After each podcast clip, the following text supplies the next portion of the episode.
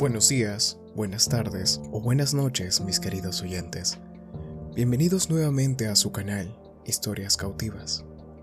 Habiendo ya pasado varias lunas desde la creación del mismo, y teniendo en el listado muchas historias narradas, y aún en el librero muchas por leer, les doy la bienvenida a la tercera temporada de este podcast. Una nueva temporada en donde Lovecraft nos acompañará más de una vez, donde alguna que otra historia de amor tortuoso nos encandile, y por qué no, historias de escritores neófitos con ganas de compartir sus pensamientos también bailen junto a nosotros en la fogata. Es por ello que, una vez más, les invito a que tomen asiento junto al fuego, tomen una taza de chocolate a su gusto y disfruten a su manera de este, su podcast amigo, Historias Cautivas. El alquimista. Allá en lo alto, coronando la herbosa cima un montículo acantilado, de falda cubierta por los árboles nudosos de la selva primigenia, se levanta la vieja mansión de mis ancestros. Durante siglos, sus almenas han contemplado malhumoradas el salvaje y accidentado terreno circundante, sirviendo de hogar y fortaleza para la orgullosa casa cuya honrada estirpe es más vieja incluso que los muros cubiertos de musgo del castillo. Sus antiguos torreones, castigados durante generaciones por las tempestades, demolidos por el lento pero implacable paso del tiempo, constituían en la época feudal una de las más temidas y formidables fortalezas de toda Francia. Desde las aspilleras de sus parapetos y desde sus escarpadas almenas, muchos varones, condes y aún reyes han sido desafiados sin que nunca resonara en sus espacios salones el paso del invasor. Pero todo ha cambiado desde aquellos gloriosos años. Una pobreza rayana en la indigencia, unida a la soberbia que impide aliviarla mediante el ejercicio del comercio, ha negado a los vástagos de nuestra estirpe la oportunidad de mantener sus posesiones en su primitivo esplendor, y las derruidas piedras de los muros, la maleza que invade los patios, el foso seco y polvoriento, así como las baldosas sueltas, los tablones comidos de gusanos y los deslucidos tapices del interior, todo narra un triste relato de pérdidas grandezas. Con el paso de las edades, primero una, luego otra, los cuatro torres fueron derrumbándose, hasta que tan solo una sirvió de cobijo a los melancólicos menguados descendientes de la otrora poderosos señores del condado. Fue una de las vastas y lóbregas estancias de esa torre que todavía continuaba en pie donde yo, Antoine, el último de los desdichados y malditos condes de Cor, vi la luz primera hace 19 años. Entre esos muros y entre los oscuros y sombríos bosques, los salvajes barrancos y las grutas de la ladera, pasaron los primeros años de mi atormentada existencia. Jamás conocí a mis progenitores. Mi padre murió a la edad de 32 años, un mes antes de mi nacimiento, alcanzado por una piedra de uno de los abandonados parapetos del castillo. Y, habiendo fallecido mi madre con el parto, mi cuidado y educación corrieron a cargo del único servidor que nos quedaba, un hombre anciano y fiel de notable inteligencia, que recuerdo que se llamaba Pierre. Yo no era más que un chiquillo, y la falta de compañía que eso traía consigo se veía aumentada por el extraño cuidado de mi añoso guardián se tomaba para privarme del trato de los muchachos campesinos, aquellos cuyas moradas se desperdigaban por los llanos circundantes al pie de las colinas. Por entonces, Pierre me había dicho que tal restricción era debida a que mi nacimiento noble me colocaba por encima de cualquier tipo de relación con aquellos plebeyos. Ahora sé que su verdadera intención era ahorrarme los vagos rumores que corrían acerca de la espantosa maldición que afligía mi estirpe, cosa que se contaba en la noche, y eran mitificadas por los sencillos aldeanos según hablaban en voz baja al resplandor del hogar en sus chozas.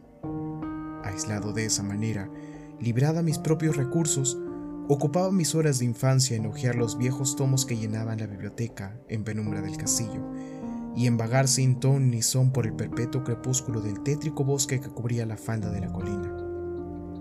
Fue quizás merced a tales contornos el que mi mente adquiriera pronto tintes taciturnos. Esos estudios y temas que tocaban lo oscuro y lo oculto de la naturaleza era lo que más me apasionaba.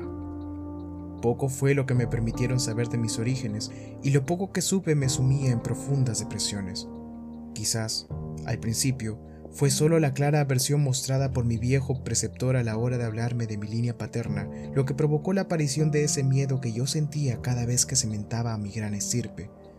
Aunque al abandonar la infancia conseguí fragmentos inconexos de conversación, dejados escapar involuntariamente por una lengua que ya iba traicionándolo con la llegada de la vejez, y que tenían alguna relación con un particular acontecimiento que yo siempre había considerado singular, y que ahora empezaba a volverse turbiamente espantoso. A lo que me refiero es a la temprana edad en que los condes de mi linaje encontraban la muerte. Aunque hasta ese momento había concebido un tributo de la familia y que los hombres fueran de corta vida, más tarde reflexioné largo y tendido sobre aquellas muertes tempranas y comencé a relacionarlas con los desvaríos del anciano, que a menudo mencionaba una maldición que durante siglos había impedido que las vidas de los portadores del título sobrepasasen la barrera de los 32 años. En mi vigésimo segundo cumpleaños, el anciano Pierre me entregó un documento familiar que, según decía, había pasado de padre a hijo durante muchas generaciones y había sido continuado de uno a otro por cada depositario. Su contenido era de lo más inquietante y una lectura pormenorizada confirmó la gravedad de mis temores. En ese tiempo, mi creencia en lo sobrenatural era firme y arraigada, de lo contrario, hubiera hecho a un lado con desprecio el increíble relato que desplegaba ante los ojos. El papel me hizo retroceder a los tiempos del siglo XIII, cuando el viejo castillo en el que me hallaba era una fortaleza respetada e inexpugnable. En él se hablaba de cierto anciano que una vez vivió en nuestras posesiones, alguien de no poca sabiduría, aunque su rango casi no rebasaba el del campesino. Era de nombre Mitchell, de usual sobrenombre Mawabis, el perverso, debido a su siniestra reputación. A pesar de su clase, había estudiado, buscando cosas tales como la piedra filosofal y el elixir de la eterna juventud, y tenía fama de experto en los terribles secretos de la magia negra y la alquimia. Michel Muavis tenía un hijo llamado Charles, un mozo tan experto como él mismo en las artes cultas, habiendo sido por ello apodado Le Sorcier, el brujo. Ambos, evitados por las gentes de bien, eran sospechosos de las prácticas más odiosas. El viejo Mitchell era acusado de haber quemado viva a su esposa, a modo de sacrificio al diablo, y, en lo tocante a las incontables desapariciones de hijos pequeños de campesinos, se tendía a señalar su puerto. Pero, a través de las oscuras naturalezas de padre e hijo brillaba un rayo de humanidad y redención. El malvado viejo quería a su retoño con fiera intensidad, mientras que el mozo sentía por su padre una devoción más que filial. Una noche, el castillo de la colina se encontró sumido en la más tremenda de las confusiones por la desaparición del joven Godfrey, hijo del conde Henry. Un grupo de búsqueda, encabezado por el frenético padre, invadió la choza de los brujos, hallando al viejo Michael Muavis mientras trasteaba en su inmenso caldero que bullía furiosamente. Sin más tardanza, llevado de furia y desesperación sin freno, el conde puso sus manos sobre el anciano mago y al aflojar su abrazo mortal, la víctima ya había muerto. Entretanto, los alegres criados anunciaban el descubrimiento del joven Godfrey en una estancia lejana y abandonada del edificio, aunque muy tarde, ya que el pobre Mikkel había sido muerto en vano. Al dejar el conde y sus amigos la mísera cabaña del alquimista, la figura de Charles Le Sorcier hizo acto de presencia bajo los árboles. La charla excitada de los domésticos más próximos le reveló lo ocurrido, aunque pareció indiferente en un principio al destino de su padre. Luego, yendo lentamente al encuentro del conde, pronunció con voz apagada pero terrible la maldición que, en adelante, afligiría a la estirpe de Cross. Nunca sea que un noble de tu estirpe homicida viva para alcanzar mayor edad de la que ahora tienes, proclamó cuando, súbitamente, saltando hacia atrás al negro bosque, sacó de su túnica una redoma de líquido incoloro que arrojó al rostro del asesino de su padre, desapareciendo al amparo del denso manto de la noche. El conde murió sin decir palabra y fue sepultado al día siguiente, con apenas 32 años. Nunca descubrieron rastro del asesino, aunque incansables bandas de campesinos batieron las frondas próximas y las praderas en torno a la colina. El tiempo y la falta de recordatorios menguaron la idea de la maldición de la mente de la familia del conde muerto, así que cuando Godfrey, causante inocente de toda la tragedia y ahora portador de un título, murió traspasado por una flecha en el transcurso de una cacería a la edad de 32 años, no hubo otro pensamiento que el de pesar por su muerte. Pero cuando, años después, el nuevo joven conde, de nombre Robert, fue encontrado muerto en un campo próximo y sin mediar causa aparente, los campesinos dieron en murmurar acerca de que su amo apenas sobrepasaba los 32 cumpleaños cuando fue sorprendido por su prematura muerte. Lois, hijo de Robert, fue descubierto ahogado en un foso a la misma fatídica edad, y desde ahí la crónica ominosa recorría los siglos. Henrys, Roberts, Antoines y Armands, privados de vidas felices y virtuosas cuando apenas rebasaba la edad que tuviera su infortunado antepasado al fallecer. Según lo leído, parecía cierto que no me quedaban sino 11 años. Mi vida, tenida hasta entonces en tan poco, se me hizo ahora más preciosa cada día que pasaba, y me fui poco a poco sumergiendo en los misterios del oculto mundo de la magia negra. Solitario como era, la ciencia moderna no me había perturbado y trabajaba como en la Edad Media, tan empeñado como estuviera el viejo Mikkel y el joven Charles en la adquisición del saber infernal y alquímico. Aunque leía cuanto caía en mis manos, no encontraba explicación para la extraña maldición que afligía a mi familia. En los pocos instantes de pensamiento racional, podía llegar tan lejos como para buscar alguna explicación lógica, atribuyendo las tempranas muertes de mis antepasados al siniestro Charles de Sorcier y sus herederos, pero descubriendo tras meticulosas investigaciones que no había descendientes conocidos del alquimista, y me volví de nuevo a los estudios ocultos, y de nuevo me esforcé en encontrar un hechizo capaz de liberar a mi estirpe de ese linaje de carga. En algo estaba completamente decidido. No me casaría nunca. Ya que las ramas restantes de la familia se habían extinguido, pondría fin conmigo a la maldición. Cuando yo rozaba los 30, el viejo Pierre fue reclamado por el más allá.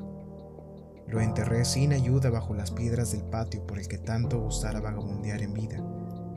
Así, Permanecí para meditar en soledad, siendo el único ser humano de la gran fortaleza, y en total aislamiento mi mente fue dejando de rebelarse contra la maldición que se avecinaba, para casi llegar a acariciar ese destino con el que se había encontrado tantos de mis antecesores.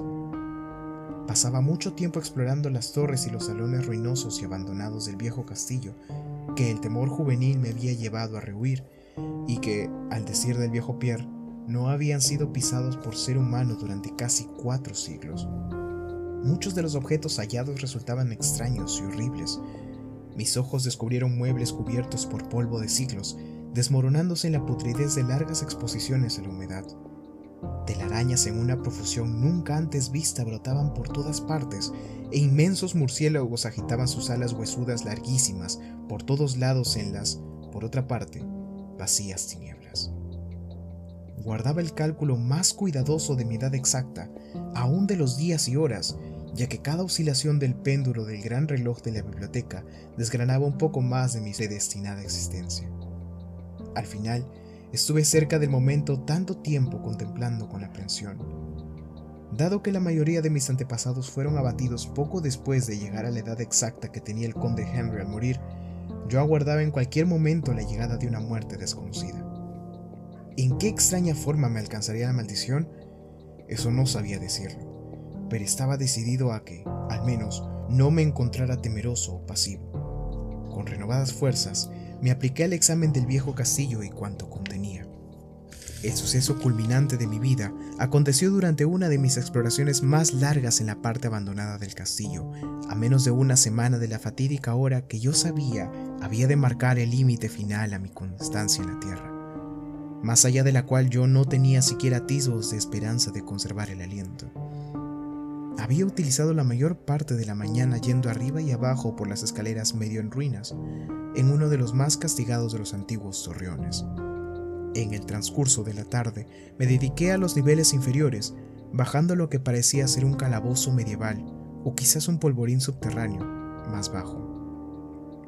Mientras deambulaba despacio por los pasadizos llenos de incrustaciones al pie de la última escalera, el suelo se tornó sumamente húmedo y de pronto, a la luz de mi trémula antorcha, descubrí que un muro sólido, manchado por el agua, impedía mi paso.